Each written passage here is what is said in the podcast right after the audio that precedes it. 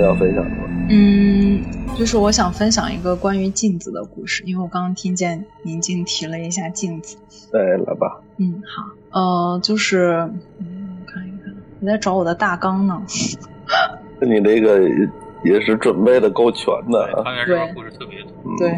关键人家都是，也不是说这个这个呃道听途说，或者是那种就是二创的，基本上都是自己原创的故事，是吧？对，是的。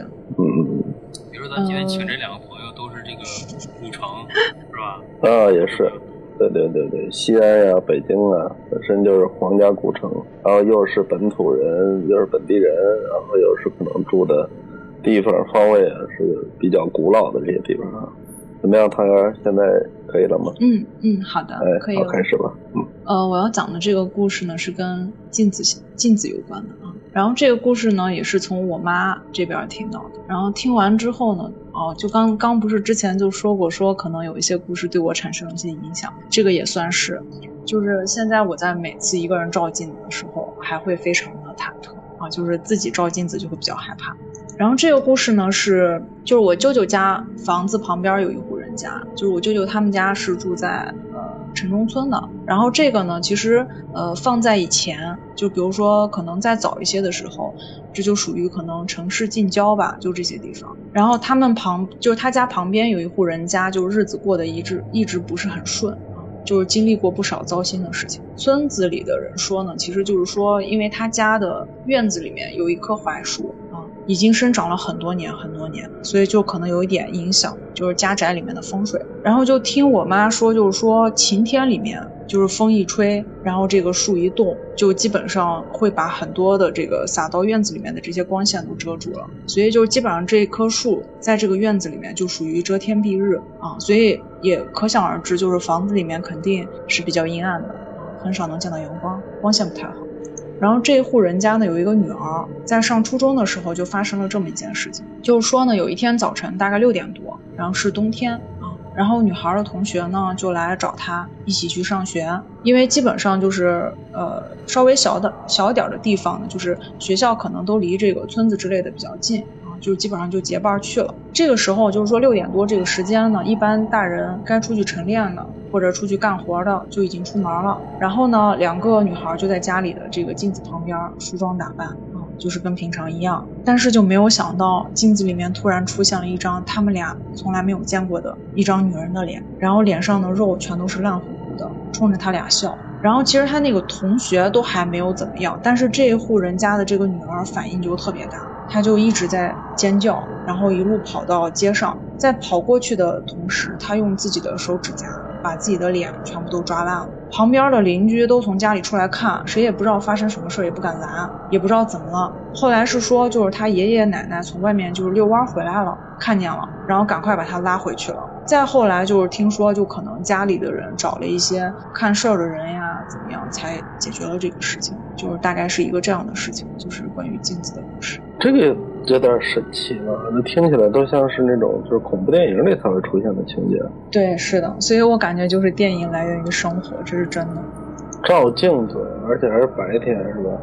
对。他，我想把我家的镜子遮起来了。好想知道他后来怎么样了。后来应该是好了，要不然就是肯定还还会，就是村子里面一般还会再去传后续的。那如果没有后续，应该就这个事情解决了。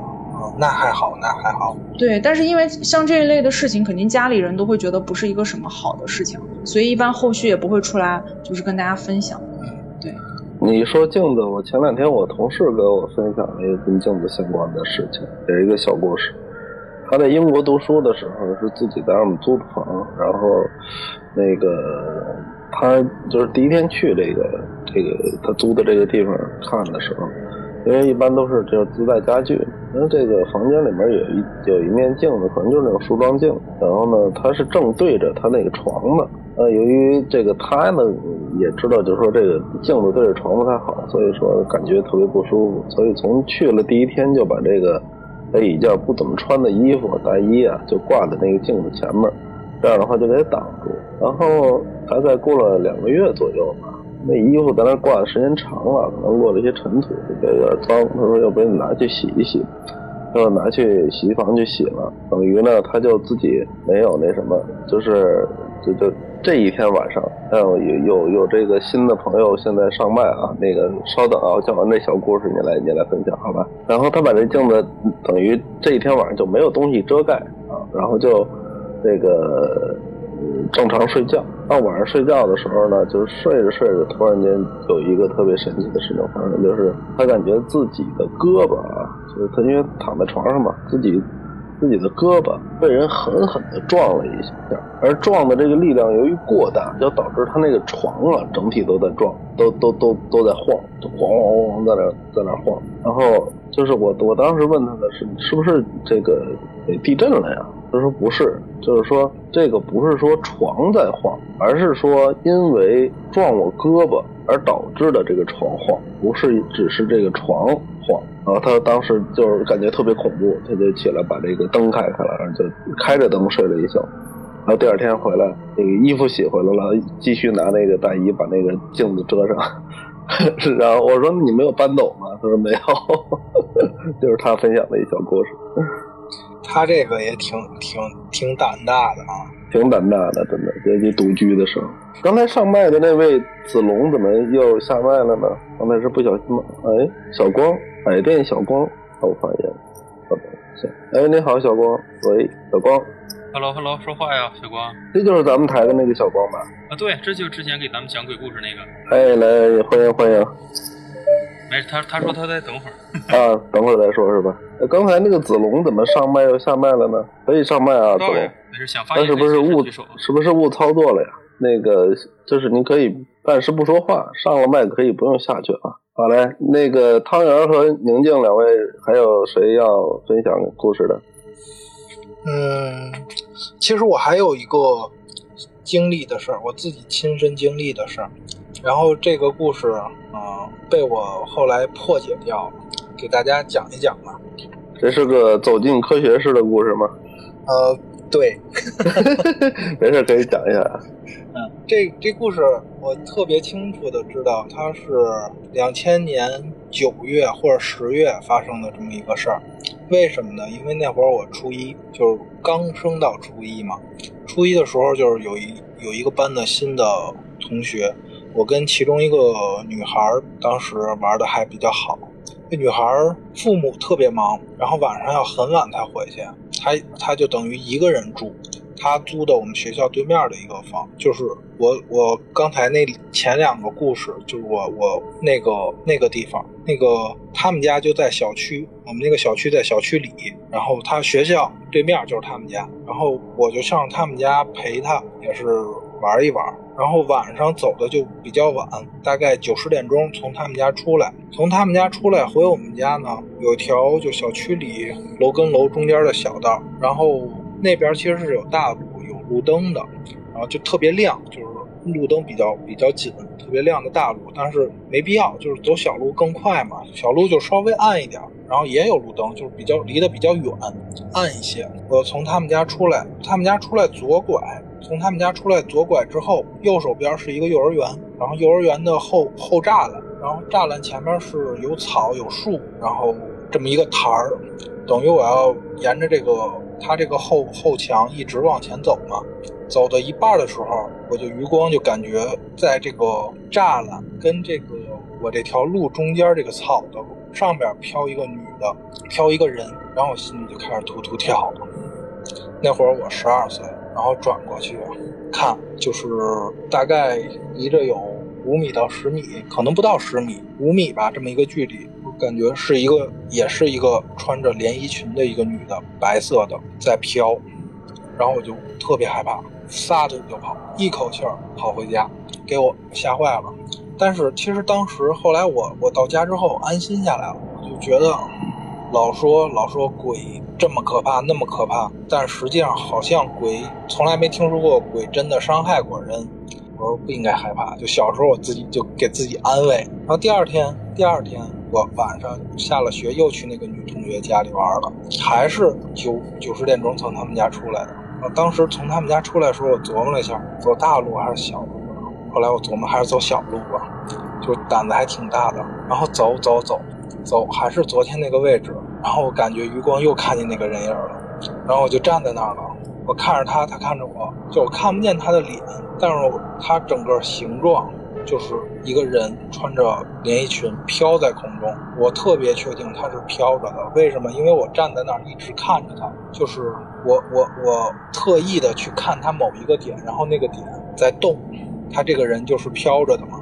然后小时候、那个时候我真是胆子特别大，也是自己安慰的好，然后我就觉得我就看见有缘嘛，就认识一下。就小时候其实是好奇认识一下，你真行。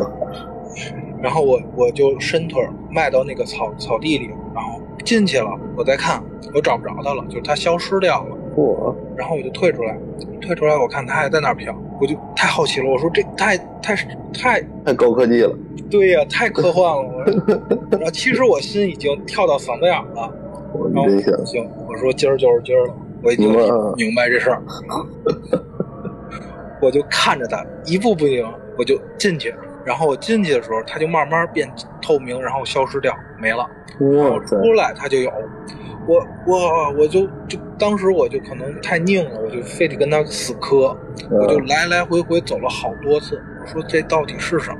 后来我说我得上站在他那儿，我我说我得找找看看有啥东西没有，然后我就盯着他那个位置往前走，走到那儿，然后我就站在那儿，我就琢磨这到底是为什么。然后左边看看右边，其实当时特别害怕，我就生怕我冲这边的时候，我另一边肩膀有人拍我之类的，或者我一回头发现个大脸什么的，特别然后后来站那儿琢磨琢磨琢磨，我好，我就突然我就觉得我好像知道了。当时我站那儿，就是因为还好是我那个地方是有有路灯能照进来，嗯。然后我就看着那个路灯，我琢磨，我说我我好像明白了，我出来，出来我看他还在那儿嘛，然后我就没再进去，我走到旁边的一棵树那儿，我一脚就踹上那个树了，那棵树就哗一抖，然后那人影儿也一抖，嗯我就后来我就明白了，那个看着是个人影儿，实际上是路灯打在这些树中间，这些树中间的影子正好呈现成一个人形儿。嗯，哇，对，然后特别强，因为它那个路灯跟树中间还有位置，所以打的影子虚，最后形成的就是一个特别虚的白影儿。然后但是是人形儿，风吹那个树叶儿，那个人就会飘啊。然后我就明白了，我就特别踏实的慢慢走回家了。是个视觉的艺术啊。我那个那个时候真是特别害怕，嗯，就这这挺有意思的这个故事，但是同时我我也特别特别，哎，你你结婚了吗？我结婚了，结婚了，那个你你爱人在旁边吗？呃，不在，就他胆子特别小，对。啊，我我我今天我是跑在跑坐在我的车里跟大家说这些事儿的，我不敢让他听见都。嗯，那你那你说的时候不瘆得慌吗？还好啊，就是看反光镜还好。你不怕后座有个有个什么手啊什么的？对对对，是是，呃，问你这问题，我主要主要想说啊，你你是第一个我听到的这个把这个早恋这件事形容的这么啊，就是轻描淡写的一个人 啊，这个特别好的女朋友啊，不是你你你那个女同学女同学啊，去他们家玩玩到九十点钟，你可真真行啊，可以可以，这不能在家说这个故事。啊，主要因为这个是吧？呃，对对对对，我给你们讲一个，是前几天我我妈给我讲的。我妈给我讲，她是前几天跟朋友出去吃饭，出去吃饭呢，有一个呃同龄人，我得叫叔叔吧，大爷什么。刚一见面，就发现这个这这这脸上全是伤，就是鼻青脸肿，然后半张脸全是伤，就已经结痂了那种，给他们吓一跳。然后就边吃边聊嘛，说你这个怎么回事儿？然后这这老哥呢，就是在机关工作啊，平常应酬比较多，也特别好喝，这么之前也是在东北嘛，娱乐活动基本就是喝。然后他说，他说他前前两天呢，出去跟朋友吃饭，吃完饭喝的非常尽兴，然后酒也非常到位，然后就往家走。走路过一个小区的时候呢，他就不知道为什么，就是很正常的一一段一段路，一段平地，他们几个三四个人一块走，然后他在走，他还在中间走着走着，突然就啪一下摔在地上，而且脸着地，脸着地呢，他就开始往上爬，然后大大家都喝多了嘛，都在那乐着，然后他就往起起，起了一半呢，刚走两步，啪又摔那儿了，又是脸着地，然后就这么接连两三次，就全是走两步就摔倒，走两步摔倒，然后这帮人就害怕，就说就给他家打电话，他儿子就去了，典型东北那种性格，不干了，就说你们是不是喝多了，就找个没人地方揍了我爸一顿。然后那个人说没有，真没有。然后闹得还挺大，给人家这个小区保安都找来了，说不行，我得调监控。说这这玩意儿打成这样能行吗？调监控呢，人从监控里看，这就是四个人在那走走走，他自己就啪就摔那儿了，然后站起来走走走，啪又摔那儿了，就就这么一个事儿。然后最神的是大哥后来又讲了一个他自己觉得特别恐怖的事儿，因为我平常也发动我妈去给我搜集这种素材。他说也是有一次他出去跟朋友喝酒，然后喝的非常开心，然后回家就是没睡觉，比较累嘛，困，酒劲儿上来了。然后喝酒的人都知道呢，这个喝完酒半夜他容易醒，他渴。他一渴，他就是想起来找水。那天晚上呢，睡了一半，也不知道几点，也是渴醒了，难受，想起来上厨房去倒杯水喝。然后他一睁眼就看那个他们家卧室，卧室在靠门的位置有一个梳妆台，然后他就看那个他们家那梳妆台坐了一个女的。他说记，他说他看得非常清，就对着那个梳妆台坐着，坐了一个短发的，不认识，他特害怕。他说：“哎呦，我这是不是做梦啊？怎么着？”然后醒了醒神，接着看，还在那儿。他说：“不行，我接着睡吧。”他觉得自己喝多了，本身也难受，不喝水了，我睡吧，接着睡。等第二天天亮，睡醒，睁眼一看，哎，没事儿，没了，还是渴嘛？因为半夜渴时候就是想喝水，没喝嘛，因为害怕。然后他又起来，就是穿上鞋往厨房走，说准备去倒杯水。他刚走到那个厨房门口，看 着昨天晚上那女的站在那个厨房里边呢，背对着。哇，这大哥说当时就浑身都炸毛了。然后这女的突然就一回头，这老哥来了一句：“你他妈剪个头发就不知道告诉我一声吗？” 这就是这老哥的故事。我的天哪！就说为什么都要为什么都要讲跟厨房相关的事情？晚上都不不太敢进厨房了。晚上就别进厨房了。这这是自己吓自己这种事儿，这是。这这种事儿其实好像还挺那什么的，就是人吓人，还挺可怕的。我前两天在单位也是被被一个人吓吓了一个一跳。嗯，就是我跟凯哥在一块儿工作的那个地儿，那个那个那个楼，我们在二十一层，就是我们平时挺挺辛苦的。那个楼每次下班的时候我都觉得害怕。你觉得害怕是吗？对。就是那个楼后来发生一个事儿，我我不知道你你你知道不知道？就是 那那那个。爱哑谜呢，你俩。那个楼二十一层，当时在二十一层的时候，我们加班挺晚的，因为我我平时就是如果特别晚是不回家住的，我就在单位趴那儿或者躺那睡一会儿就完了，大概就是。十一点左右吧，就基本上那层就清空了，没有人了。就可能有时候就是我们单位自己人，或者有时候是我一个人。那天就是我们另外一个同事在那，然后他说那儿就一个他一个人，然后他就隐隐约约听见有一个女的在唱歌。然后当时当时他就打算铺上床，然后在那儿睡了。然后这女的在唱歌，唱的啊就是特别空灵的一个声音在唱歌。嗯嗯。然后后来他胆儿也比较大，就他说这到底是什么玩意儿，他心里也怵得慌。然后这个歌声其实我们好几个同事都都听见过，不是他一个人听见了，就是他是第一次听见。然后他胆儿特别大，他就非要在楼道里找，楼道左右全是好多地儿呢，他就来回去串，一会儿往这边走走，看看是不是这边是，一会儿去那边。然后男厕所前面、女厕所前面都听，就是后来发现这个是从有两个楼道，另外一个楼道那边传过来的。然后，然后就是楼道对面是一个一个门，上面写的是工作，呃，叫什么工具房、工具屋、工具室。就是理论上，其实咱们印象里的工工作、工具室就是一小屋，搁点笤帚、扫把什么，很小的一个地儿。对，我们都这么认为。他他听半天，他觉得就是这这小屋里传出来声音，然后有他就去拉那个门把手，啪一下就开了，然 后就看里边特别大，那工具室里边特别大，还有床，然后有一个保洁阿姨在里边拿着手机在那唱歌。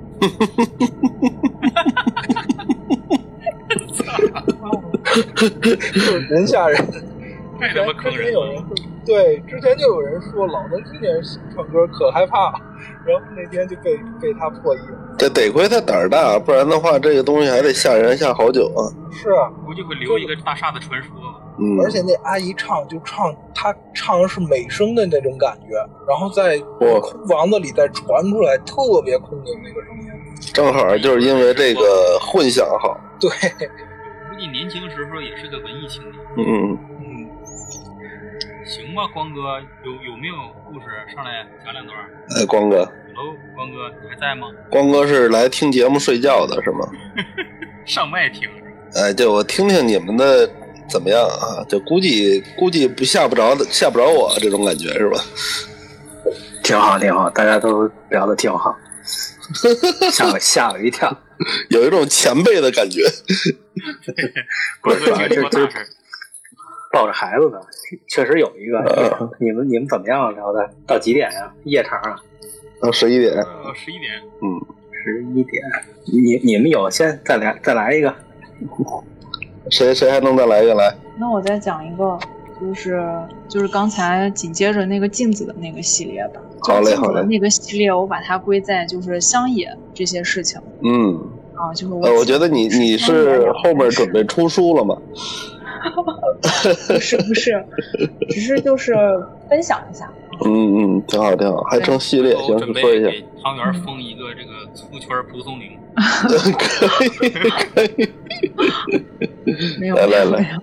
嗯 对，然后我要讲的这个故事呢，就是因为是在镜子那个故事系列里面，所以就是也是在啊、农村发生的一些事情。然后就是我小时候呢，就是我爸有个朋友是在市郊的一个村子里面住，一般就是我爸有空了呢，他就会带我去这位朋友家玩。就是他家有一个儿子和一个女儿，基本上都比我年龄大。然后每次我去他家呢，就是我小时候呀，就每次我去他家，他俩都会带着我，就是漫山遍野的跑，比如说摘果子呀、偷玉米呀。然后记得有一次还因为就是摘了人家一个玉米，就是被人告到大人那儿去，然后他俩还挨了就是一通骂，就属于这种情况。就是在我的印象里面，其实他们陪伴我度过了很美好的一段就是童年时光吧。我要讲的这个事情呢，其实是发生在这个小姐姐身上的，也就是她亲口跟我讲的，也就是她自己亲身经历，然后她又跟我讲啊，就是她跟我讲的时候，应该是在这个事情已经发生有一段时间了。然后这个小姐姐家呢是住在山梁上面，也就是住在山上。然后她的一个表弟是住在山下。每一次她就是下山呢，就要经过长长的一个坡道，然后坡道两旁基本上都是什么桃树林呀、杏树林呀，还有一些玉米地。就有一个夏天啊，就是他也是在可能太阳落山之后，拿着一大筐衣服去那个山下面的一个小水沟洗，就等他洗完了，差不多就天黑了。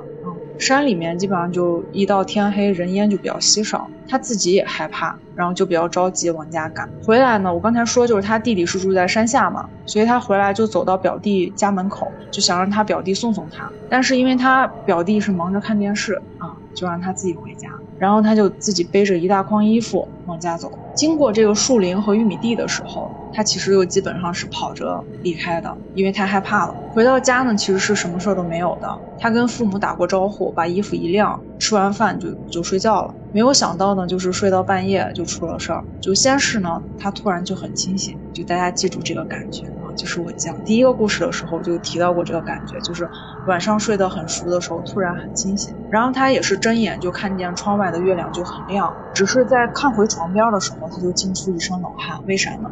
是因为床边就站着一个长发飘飘的女人。就对于这一段呢，他给我的描述是说，他看一眼窗外，再看回来的时候，这个女人就不见了。但是他再看一眼窗外，再看回来，然后这个女人就还在。这个时候他心里已经很清楚了，因为本来就是在农村生活，就是听到类似的故事其实也比较多，他就觉得自己肯定是遇到什么东西了，他就把头蒙在被子里面，根本不敢出声。因为是夏天，我刚才讲是夏天，所以把这个头蒙在被子里肯定是憋不住的啊，他就忍了很久，后来就大喊一声，从这个床上爬起来，抱着被子就往楼下冲。因为他的父母是在一楼住着，然后呢，他跑到父母房间里面，就基本上就瑟瑟发抖的状态，跟父母挤了一晚上，就挤在他父母床边睡了一晚上。第二天开始，他就什么都不记得了啊，就后面的事情基本基本上都是家人去描述的，因为他第二天开始就意识完全不清楚了，整个人处于一个痴傻的状态。就如果是在农村的话，就把这个叫做掉魂了。然后他家里人呢，就从山里面请出来一个师傅。这个师傅来看完之后呢，就是说他在小水沟洗衣服的时候就被水鬼缠上了。然后而且说这个水鬼是一对母子，就是不仅仅是这个女人。然后处理的过程还很复杂，就是我听他说，就是说半夜在楼梯上要放一些煮熟的米饭，然后每一个房间要撒生米，还有就是要每一个房子都要叫这个小姐姐的名字，就基本上是折腾了三天，然后她才恢复意识，状态正常。然后这个故事就到这儿结束了。然后现在呢，就是这个姐姐其实和我也算是失去联系了。讲到这个故事的时候，其实还能回忆回忆起就是小时候在一起玩的一些经历，就还是比较难忘的。她其实，在长大一些的时候，也经历了挺多的事儿，比如说就是为了反抗家里的重男轻女啊，她就出去打工呀，然后很早就结婚生子了。所以就是借由这个故事就纪念一下她，然后完了之后还是祝福她，希望她以后过得很好。这个故事到这儿就结束了，就是一个招魂的故事。嗯挺好挺好。我觉得其实，我说我觉得这个就是农村里发生的故事，其实都挺瘆人的，而且它好多都是这种老的东西，就叫魂啊什么立筷子什么，都挺邪乎的。就这可能就是城市里孩子长的时候就没有这个概念，然后就很难有。但是其实在，在别的地方就特别常见。刚才龙哥是不是说就是呃，他的孩子可能在有一段时间里就是晚上会哭，这样对吧？就是会害怕。没有，我是在原来的节目里说过，是我妹妹的事情。哦，是，嗯，就是就是我之前我之前听我就是一个呃同事也说过，就是他说啊，就是我后面也会讲他的故事，就是以在以后的节目里面，就是他跟我讲过说他家里是比较信这个的，就是他家也是在城中村住啊，所以就是可能村子里面也比较信这个。那他就呃跟我有聊过这个故事，就是说他的孩子有一段时间也是不停的会哭，就在晚上的时候定时定点的哭。然后呢，他就会有一些就是像在像刚才宁静说的这种行为，比如说可能会啊拿一张纸出来，然后可能把纸烧掉，然后烧完了之后孩子就立刻就不哭了。所以我觉得就是在农村有些事情真的还是很神奇的，就是还是不能不信，就属于这种状态。对这个，反正从我母亲跟我讲的这些故事上来讲，包括他小时候听。他的老辈人给讲的那个故事上来讲，就这类事情，反正在农村确实非常多，反而到城市里面真的很少有类似的事情发生。那个小光他说这边准备好了，那时间差不多，正好让小光上来收个尾，是吧？来来来来来，Hello，大家好，不好意思啊，来的有点晚。那个刚才听那个咱们那个嗯那个。跟小姐姐聊了一个那个农村的一个故事，正好哎，我想起了一个我，我有一年因为 在北京打架，然后被我妈发配到我们老家，上了 上了一年学，发配，然后对，然后那个呃，正好也也确实是发生在我身边的一个哥们儿嘛，我的同桌，他的一个事儿是这样，就是我们咱们那会儿是正好是 CS 刚刚流行的时候，那年我上初二。然后那个每天都是我们会翻墙出去去那个打 CS，就是去网吧去刷夜。然后那个那天呢，我们还是呃也是去那个去网吧。然后呢，嗯玩到后半夜的时候呢，然后我这哥们儿他的手突然就就说疼，然后之后就一直摁着自己的手就玩不下去了。然后我就说我说是是怎么了？我说是不是那个？摁鼠标摁的忒使劲儿抽筋儿了，然后他说不是，他说特别特别的疼，然后之后那个，然后就不玩了，就说他不行，不不能玩了，完了就就去外面抽烟去了。然后那天晚上我们就提前就回去了。然后第二天这哥们儿就开始发烧，发烧之后呢，然后就就说不行，说那个我得我得回家那个去找医生看看去。然后那个按说这个手疼，他不他跟发烧这事儿没关系，我觉得。然后之后那个两三天之后。他才回来，回来之后我就感觉他是大病一场，然后就感觉他那个脸特别的白，然后这个人整体，然后就感觉特别憔悴那样子。然后后来我就问他，我说：“哎，我说你怎么回事？我说手好了吗？”他说：“好了。”我说：“怎么怎么回事？”他说：“找一个，找他们村有一个老太太，然后给他们看了一下，说是中邪了。然后那个，嗯，他给我描述了一下他们村这老太太啊。”他们村这老太太号称是能够，就是叫过阴，不知道大家对这个词理解不理解啊？就是说去能去呃阴间办办事儿，通灵呗，就是哎，他呃他是能给人办事儿去，是这么那是厉害了。就是假如说，哎是吧？哎，对，他是，嗯，我先跟你，他给我描述了一下这这大妈她是怎么过阴的。说首先就是你给她委托一件事儿，是吧？完了之后呢，呃，跟她说清楚要怎么办怎么办，然后之后她就躺在那个她那个床上，然后把她那个鞋放好，然后呃，其他也不什么点蜡点香之类的，她就要求一件事儿，不要动她的鞋。她说不管我几天没醒，都不要叫我。不要动我那双鞋，然后那个，呃，这就是这么一老太太，然后那个就他就找她去看去了，呃，老家人吧和好像农村的，好像一有点什么觉得身体上邪了的，就一般先不去医院，先去看一看。然后这哥们儿果然是中了，是怎么回事呢？就是我们那边后面有一个，呃，就是盖我们那个学校的时候啊，挖了一个巨大的一个坑，完了之后，呃，就是也是。好像是挖出水来了，最后变成一个池塘了。然后呢，就是曾经我们学校有几个小孩儿然后还在里面去世过，就是因为那个呃老家老家人嘛，孩子都特别野，然后也有那个游那个野泳吧，然后缠在里面，好像水草缠在里面，最后没没上来。然后我们他我们经常也在那儿。也也会游游泳什么。有一天就是他，他呢去那儿也是游泳，完了之后回来路上想撒尿了，冲着一棵树，完了之后就跟那儿尿尿完了之后，那个那天晚上就是我们一起去的网吧。那游泳的那事儿我没去，因为我不太会游泳，没敢去。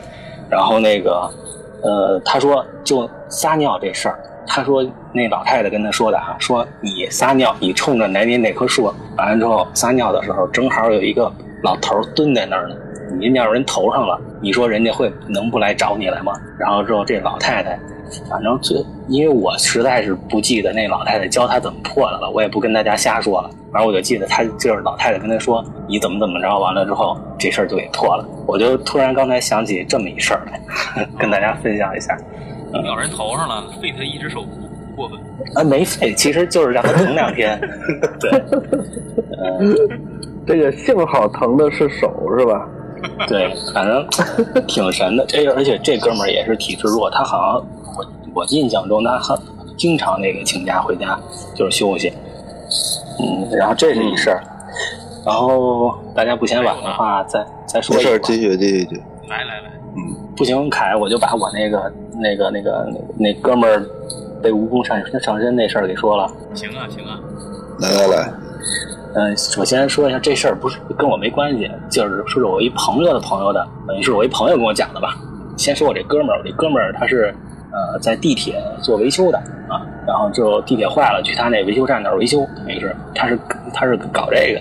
然后呃之前不知道大家有没有听说过有这么一传言，就是说这个地铁呀每天都呃早起晚上都空跑一趟，是吧？应应该有听说过。嗯，这是北京地铁。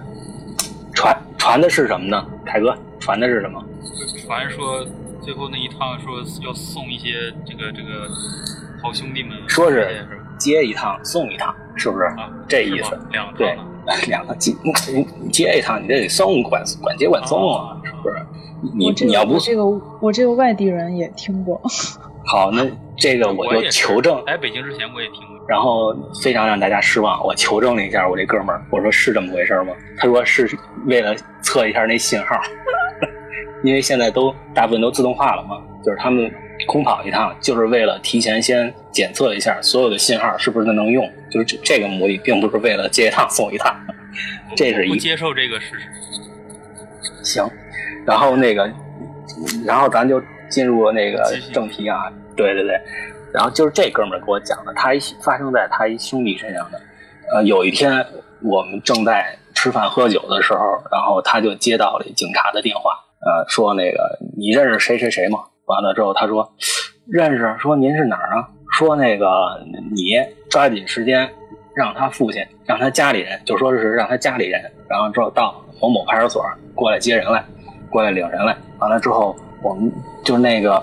这哥们儿吧，我这哥们儿也不是特别惊讶，就说：“我操，是不是又又那又又吃什么小药了？”因为这这哥们儿吧，就是他就是之前吸过大麻，好玩哎，玩过一些东西啊，对，然后之后就咱们就觉得，哎，是不是又复吸了呀？怎么着的？然后就说赶紧通知家里吧。还嗯最开始呢是没有通知家里，说咱们哥几个先去给人啊，是不是领回来，是吧？这样的话，那个先不跟老家说，省得那个家里人着急嘛。然后就一起去派出所了。到了派出所之后呢，然后之后那个就说说说那个说怎么了？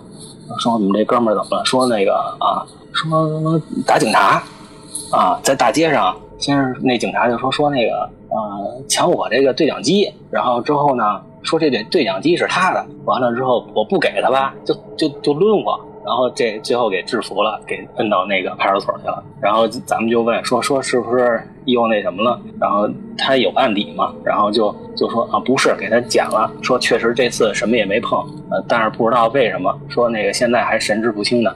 然后咱们就把这人给接出来了，然后他父亲也到了，然后他父亲呢也知道他儿子就不怎么样，然后就不愿意管这事儿，就说说行行了，你们几个那个跟他聊聊吧。完了之后，咱们呢就给他带到那个地下停车场，地下停车场完了之后跟他聊，说说说说你疯了，你没事打警察，说怎么回事啊？呃，说那个说啊那东西就是我的，完了之后。呃，那个说那个翻翻翻翻说，我们就说翻翻，他包里是不是还有那个？是不是藏什么东西了？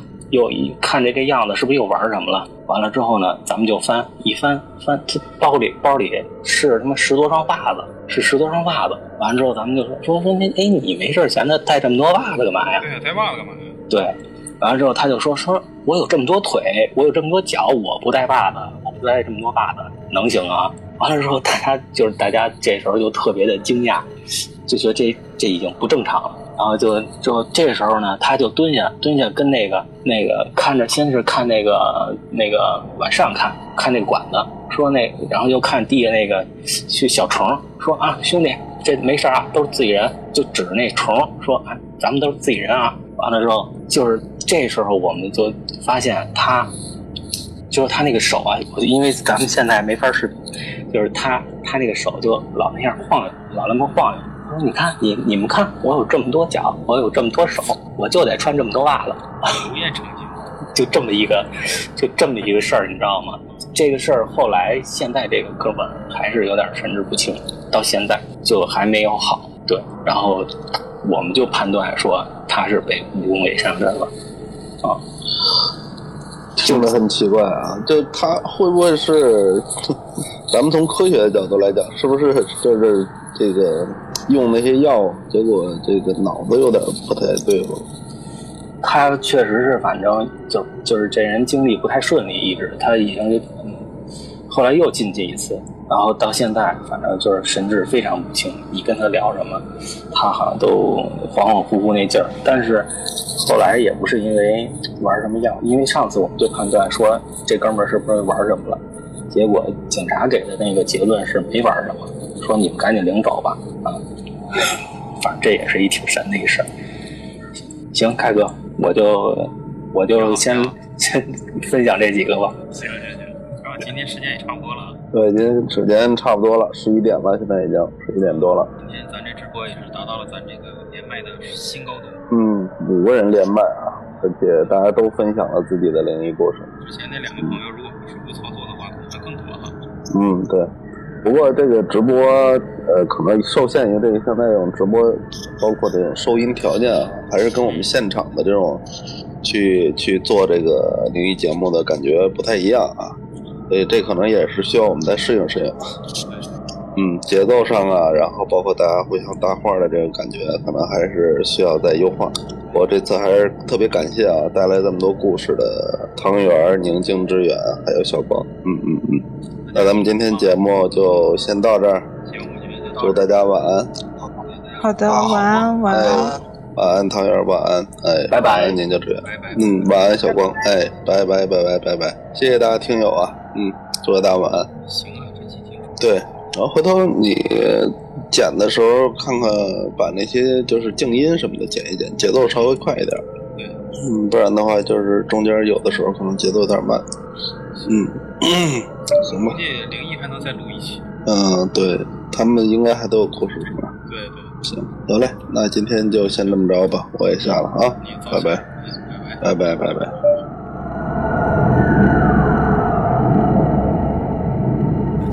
听。如果您喜欢我们的节目，千万不要忘记订阅、点赞、分享、转发，把喜欢的声音分享给更多的朋友。感谢您的支持。如果您有精彩的故事想跟我们分享的话，也欢迎您留言或者私信主播与我们取得联系。当然，您也可以添加主播微信，主播会拉您进群，结识更多的朋友，和我们一起聊天互动，分享精彩故事。主播的微信和粗圈电台公众号都留在了节目详情中，期待与您的相遇。这里是粗圈电台，我们下期再见。